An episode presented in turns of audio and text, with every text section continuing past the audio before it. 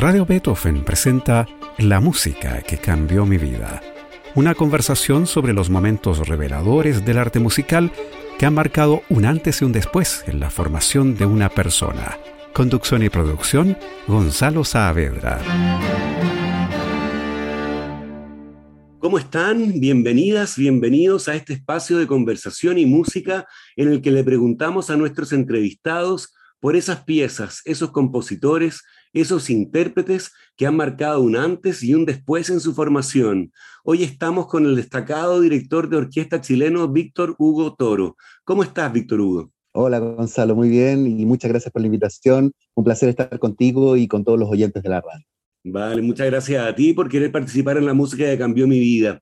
Víctor Hugo Toro nació en 1975 y estudió dirección de orquesta en la Facultad de Artes de la Universidad de Chile con el maestro David del Pino, que hoy es director artístico de la Orquesta de la y que estuvo invitado a este programa hace un par de semanas. Víctor Hugo es el primer director 100% formado en Chile.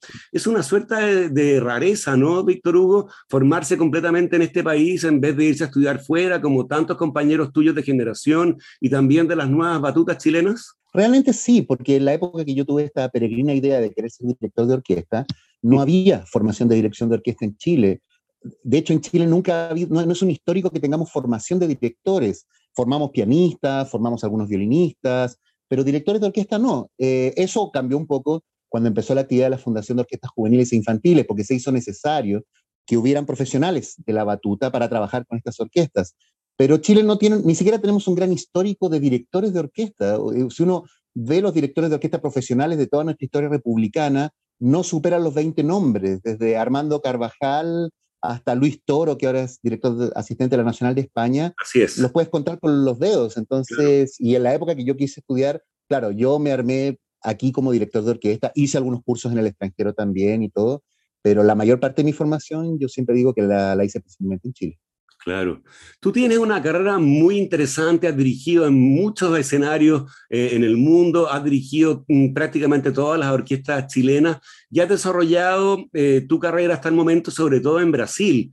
Después de ser director asistente de la Orquesta Sinfónica del Estado de Sao Paulo y la Compañía Brasilera de Ópera eh, y director principal de la Orquesta del Sodre en Uruguay, en 2011 asumiste como director artístico y titular de la Orquesta Sinfónica Municipal de Campinas, cargo en el que cumpliste 10 años y que despediste con un concierto que mereció los más grandes elogios, según cuenta en la muy interesante nota que te hizo la periodista Romina de la Sota para el sitio de nuestra radio unas semanas y que se puede leer en radiobeethoven.cl. También hace una semana tú estuviste de vuelta en Chile dirigiendo a la orquesta de la USACH con un programa muy novedoso.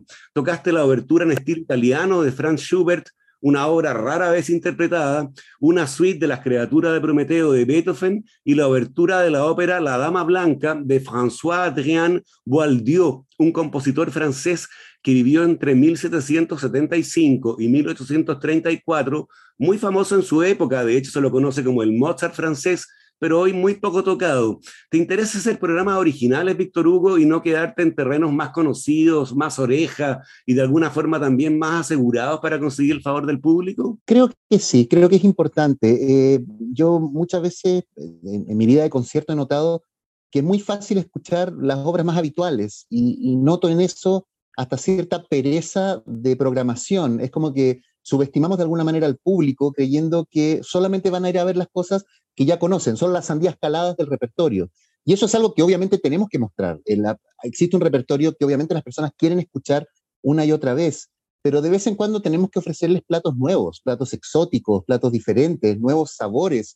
Y, entonces cuando escuchas esa música, tu perspectiva respecto a las obras se hace mucho más interesante, eh, se hace más completa también. Creo que siempre pensar que la gente eh, solamente le gusta lo que conoce y no trabajar en que el público conozca aquello que le gusta es hacer una parte muy pequeña de nuestro trabajo. Son más de 400, 500 años de música, de muy buena música, que vale la pena siempre mostrarle al público. Claro. Oye, y de esta etapa de una década que acabas de cerrar a cargo de la Orquesta Sinfónica Municipal de Campinas, ¿qué rescatas? ¿Con qué te quedas?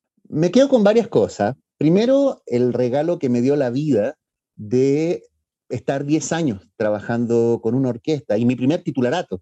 La primera vez que yo fui el director, antes fui director principal, director asistente, tuve otros cargos, director residente en la compañía de ópera brasilera de ópera, pero ser el director titular, el director titular y artístico de una institución tan importante como es la Sinfónica de Campinas, que es la orquesta más antigua de Brasil en actividad, es una orquesta que tiene más de 90 años de actividad eh, y, de una profunda vinculación con la ciudad y con Brasil.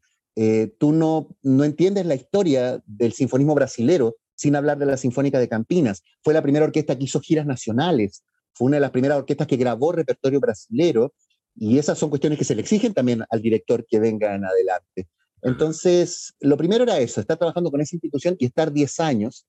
Y segundo, salir por la puerta ancha, salir en buenos términos con la orquesta, con el público, con un concierto de despedida, que lamentablemente en la música sinfónica en general, y muchas veces lamentablemente en América Latina, no es así. Hay un histórico de los maestros, que los directores que salen peleados con las orquestas, en conflicto con la administración, salen, en salen de la orquesta en las páginas policiales del diario, no en las páginas culturales, que es donde debería ser. Claro. Y, y, yo tuve esa posibilidad después de estar 10 años. Claro, yo decidí irme, yo anuncié un año antes que salía, como se hace habitualmente en las orquestas profesionales, de que la persona anuncia que va a salir. Y, bueno, yo siento que salí cuando las personas, que, era bueno salir cuando las personas todavía lamentan que te vayas y no cuando las personas agradecen y hacen fiesta porque finalmente te fuiste. Claro, claro, claro que sí. Oye, ¿qué te parece que vayamos a la selección de músicas que tú hiciste para este programa? En primer lugar, la séptima sinfonía de Ludwig van Beethoven, una obra completada en 1812 y estrenada en 1813. ¿Cuál es tu historia con esta sinfonía, que es una de las favoritas de toda la producción beethoveniana, Víctor Hugo? Mira, eh, la séptima tiene un lugar muy especial en mi, en mi camino, porque de alguna manera fue la sinfonía que decidió que yo fuera director de orquesta. En el año 94-95 yo había entrado a la Facultad de Artes eh, de la Universidad de Chile a estudiar licenciatura en música. Antes había estudiado piano, pero yo entré a estudiar música sin tener muy claro qué quería hacer con la música. Y un día fui a un ensayo de la Orquesta Sinfónica Nacional Juvenil, que ensayaban ahí en calle Herrera, en una casona grande que había, y llegué un poco tarde eh, al ensayo y entré por detrás de la orquesta a la sala donde, donde están habitualmente los timbales, los, los bronces, los metales y todo eso. Y Eduardo Braune, un gran, gran amigo, un gran director de orquesta y muy, muy buen profesor, estaba ensayando con la orquesta. Y claro, yo entro en un momento particular del trío del tercer movimiento de la séptima sinfonía, que es una parte un poco más lenta después del presto, que justo en el momento del gran fortísimo, cuando el timbal está haciendo un gran trino, las trompetas están sonando intensamente, los violines y la cuerda están tocando un tema con mucho vibrato, y yo vi toda esa energía, toda, toda esa pasión beethoveniana, toda esa fuerza, y veía a Eduardo como director eh, canalizando todas esas energías, conduciendo todo eso. Mira, me acuerdo ahora, incluso quedo medio sin aire, porque fue esa la sensación que yo tuve de, de todo el evento, y, ahí fue que yo decidí que sí, que yo quería ser parte de algo así, que yo quería eh, ser parte de ese tipo de energías. Y fui a conversar después del ensayo con Eduardo, le manifesté mi interés por ser director de orquesta, tuvimos una linda, linda conversación. Él me habló de lo que era ser director, porque yo, yo no tenía muchas referencias de lo que era ser un director de orquesta, pero Eduardo me dijo, a ver, veamos, veamos, probemos. Me dio una lista tremenda de cosas que tenía que estudiar, era una página entera de todo lo que había que aprender que años después me confesó que me dio esa lista para desanimarme, para que no siguiera.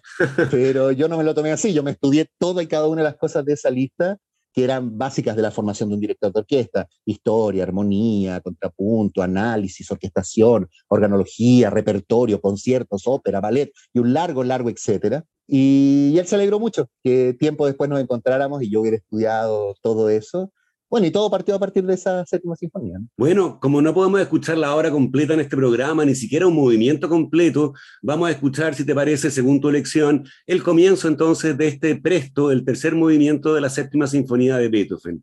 Interpreta la orquesta de la Gewandhaus de Leipzig, dirigida por Kurt Masur.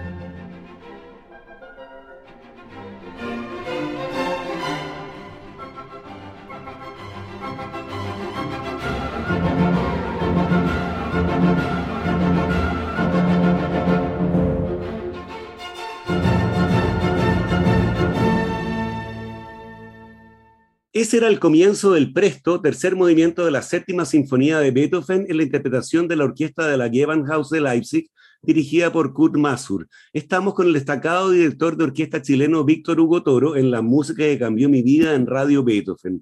Esta es una música magnífica, Víctor Hugo. ¿Qué desafíos tiene para la orquesta y para el director este Presto de Beethoven? Mira, de todo. Yo, yo la he encontrado, la he dirigido varias veces en, en el camino. Y Primero, porque Beethoven es muchas cosas. Beethoven se asocia con, con, intensidad, se asocia con fuerza, pero también es a veces alegría, también es em, velocidad, esos esquerzos beethovenianos que habitualmente eran ocupados por el, por el minueto de Haydn o el minueto de Mozart. Entonces exigen mucho virtuosismo orquestal también, mucha sorpresa, mucho fuerte, piano, rápido en el camino es, una sinfonía bien, bien especial en el repertorio y es una de las más tocadas. Bueno, ¿qué te parece que vayamos a tu segunda selección de música para este programa? Una música muy distinta. Se trata de la suite del Mandarín Maravilloso de Bela Bartok, un ballet compuesto entre 1918 y 1924, estrenado en Colonia, Alemania, en 1926 y que causó un escándalo considerable por su contenido erótico o directamente sexual y que fue temporalmente prohibido por el alcalde, que más tarde sería el primer canciller de la República Federal de Alemania, Konrad Adenauer. Konrad Adenauer, sí. Claro, tú me decías que esta fue la primera obra que dirigiste y eso fue con la Sinfónica, ¿no es así? Sí, lo que pasa es lo siguiente, después de que yo decidí ser director, me enfrenté al problema de que en Chile no existía formación de dirección de orquesta. Chile forma cantantes, forma pianistas, forma instrumentistas de cuerdas y de vientos, pero no existía una formación de directores. Eh, todos los directores que me habían precedido se habían formado afuera, habían ido fuera y, bueno, en ese momento yo no tenía condiciones de, plantearme algo así. Entonces lo que yo hacía era pedir a los directores invitados que venían a Chile, eh, tomarnos un café, conversar de algún repertorio. Iba mucho a ensayos para tratar de ver en las mañanas, iba a los ensayos de la Sinfónica de Chile, que estaban haciendo grandes sinfonías de Mahler y ese tipo de cosas. En las tardes iba a los ensayos de la orquesta de Lausach, que hacía repertorio clásico de Mozart, Haydn, Beethoven, y en las noches me iba a los ensayos de la ópera, en el Teatro Municipal, Gabor Ottbos estaba haciendo los ciclos de Wagner. Fue una época muy de oro de todo lo que se estaba haciendo en Chile. Para un estudiante de dirección era un plato lleno, pero no había un profesor de dirección, alguien que yo pudiera formar, alguien que pudiera formarme como un profesor. Y bueno, David del Pino vino como director y después se convirtió en director titular de la Sinfónica con muchos proyectos de la época, las lecturas de nuevas obras chilenas, los cursos de introducción a la música, los conciertos del pequeño director, y él tuvo la idea de formar un grupo de directores de orquesta. Ahí me, tomó como alumno en un grupo que fue un proyecto de la Sinfónica de Chile, eh, de la Orquesta Sinfónica Nacional de Chile, en la actualidad, de formar un grupo de directores de orquesta, porque si quieres formar un pianista, necesitas un piano para formar un director de orquesta necesitas una orquesta. Pero era muy interesante porque era no solo la cuestión musical, no solo estar con la batuta al frente, era toda la experiencia alrededor del trabajo orquestal. En la época yo tuve que poner arcos en las partituras, acomodar sillas y atriles para un ensayo de la orquesta, ir a buscar solistas y directores al aeropuerto, participar en reuniones de programación, ver diagramación de programas, todo lo que es el mundo de la dirección que va mucho más allá de solo la batuta. La gran exigencia de la dirección de orquesta son en las obras más modernas, en las obras del siglo XX, y así lo creía David, y por eso lo primero que me hizo dirigir en un ensayo después de un tiempo de estudio, de un ensayo de la sinfónica, fue la introducción del ballet El Mandarín Maravilloso, que es un caos del siglo XX, del sonido de una ciudad con todos sus ruidos, sus desórdenes, sus bocinas, y eran 85 músicos sonando al mismo tiempo. Y yo recuerdo que yo había estudiado todo, mucho, y yo podía escribir la partitura del Mandarín Maravilloso de memoria, y me paro a dirigirla por la primera vez, y había que hacerlo de memoria, porque es una exigencia de David, y me bloqueé totalmente. Tuve un, bloqueo mental. Entonces, imagínate la desesperación de estar con un bloqueo mental, así, sonando la orquesta del mandarín maravilloso de Bela Bartok, que lo tocaba mucho mejor de lo que yo lo estaba dirigiendo. Yo recordaba que tenía que marcar un compás de nueve octavos porque había una entrada de un trombón, pero no recordaba en qué momento era. Fue una desesperación total y que terminó, la orquesta terminó antes que yo dirigiendo, fue una cosa bien, bien caótica, pero la orquesta siempre fue muy sabia, siempre me, me apoyaron mucho y me dijeron, no, dale de nuevo, dale otra vez, otra vez, David también, y después ya, ya funcionó. Eh, fue, un, fue, un, gran impacto esa sensación. Eh, yo sé que muchos directores dicen que su primera vez fue rutilante y tuvo un gran aplauso. No, la primera fue un profundo choque de autos catastrófico, pero de ahí me fui reconstruyendo nuevamente Y bueno, y, otra, y en, el, en mi carrera he dirigido el ballet del mandarín maravilloso, ya no he tenido esos mismos problemas. Bueno, ¿qué te parece que escuchemos entonces justamente el comienzo de esta suite del mandarín maravilloso de Bartok? Interpreta la Orquesta Sinfónica de Chicago dirigida por Georg Solti.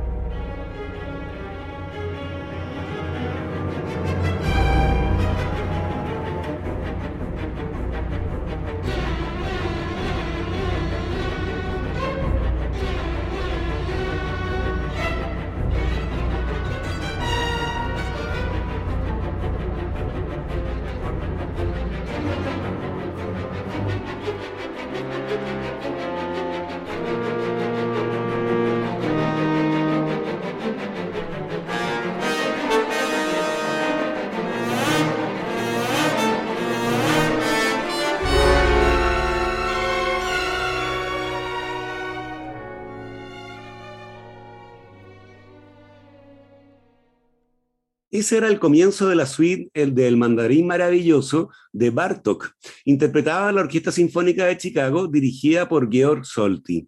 Estamos con el destacado director de orquesta chileno Víctor Hugo Toro en la música que cambió mi vida en Radio Beethoven.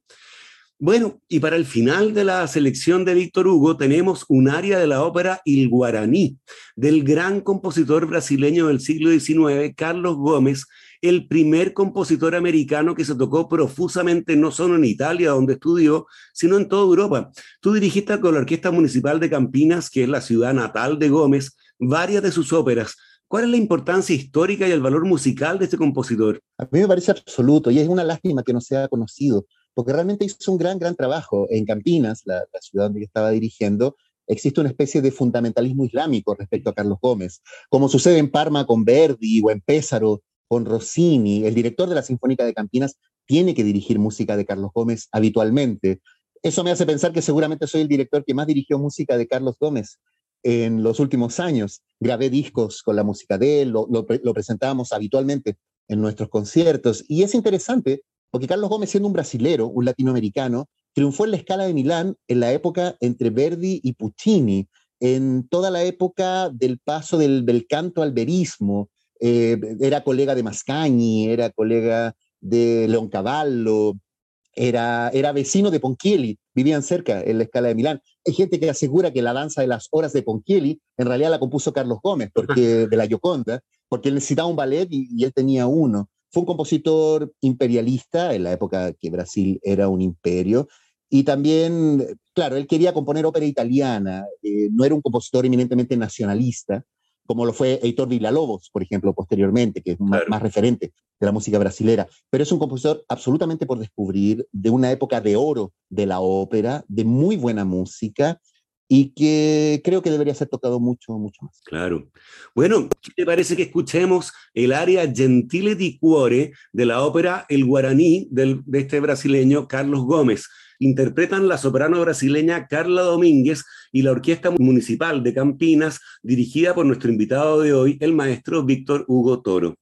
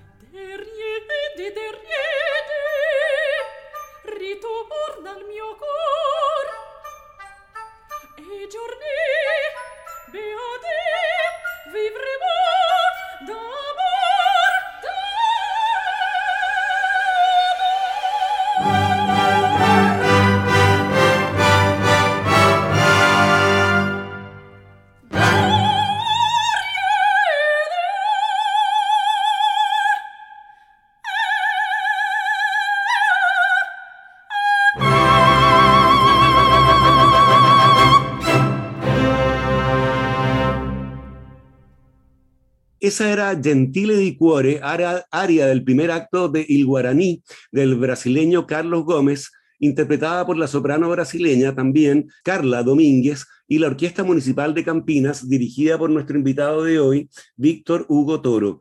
Toda una proeza cantar esta aria que termina con un do agudo, ¿no? Sí, la Carla, que es una gran, gran cantante brasileña que está haciendo una bonita carrera, me preguntó si podía grabarlo con ese agudo, pero lo quería dejar registrado que ella tenía esa nota. Y es, tal vez para decir, es difícil ahora saber como la importancia que un compositor de ópera tenía en la época. Eh, yo siempre hago el ejemplo de, por ejemplo, imagínate un joven director de cine que se fuera a Hollywood y hace una película que es súper admirada por todos los grandes directores de la época. Eso era ir a la escala de Milán en el siglo XIX. Y una vez yo estuve en la escala, fui a visitar, y está el Museo de la Escala, donde están los bustos, los bustos de todos los grandes compositores, de Verdi, de Puccini, de todo, y está el busto de Carlos Gómez. Ah, es bonito que haya un, un latinoamericano ahí en la mesa de todos los grandes creadores de la gran historia de la ópera italiana del siglo XVIII, el siglo XIX. Muy bien. Bueno, llegamos así al final de este programa en el que estuvimos con el destacado director de orquesta Víctor Hugo Toro.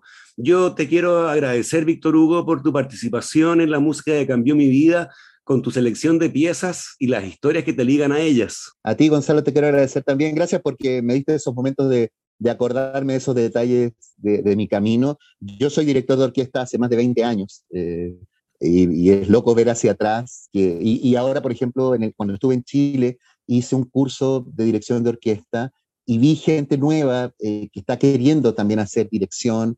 Eh, hay gente como Paolo que está haciendo un lindo camino, como Luis que está haciendo ahora en, en España. Me, parece muy lindo que estemos construyendo un camino, un incipiente camino de la historia de la dirección de orquesta chilena y para mí es un motivo de orgullo ser parte de ese eslabón, de, un eslabón de esa cadena también. Claro que sí. Bueno, muchas gracias de nuevo, Víctor Hugo. Y a ustedes los dejamos convidados para una nueva versión de este programa el próximo domingo a las 13.30 horas. Recuerden que pueden escuchar este capítulo y los otros que han sido emitidos en forma de podcast en nuestro sitio web radiobeethoven.cl y también en Spotify buscando la música que cambió mi vida. No se vayan de nuestra sintonía, ya viene temporada Música UC con Romina de la Sota y Sergio Díaz que presentan conciertos del Instituto de Música de la Universidad Católica. Muy buenas tardes. Radio Beethoven presentó La música que cambió mi vida, una conversación sobre los momentos reveladores del arte musical que han marcado un antes y un después en la formación de una persona. Conducción y producción, Gonzalo Saavedra.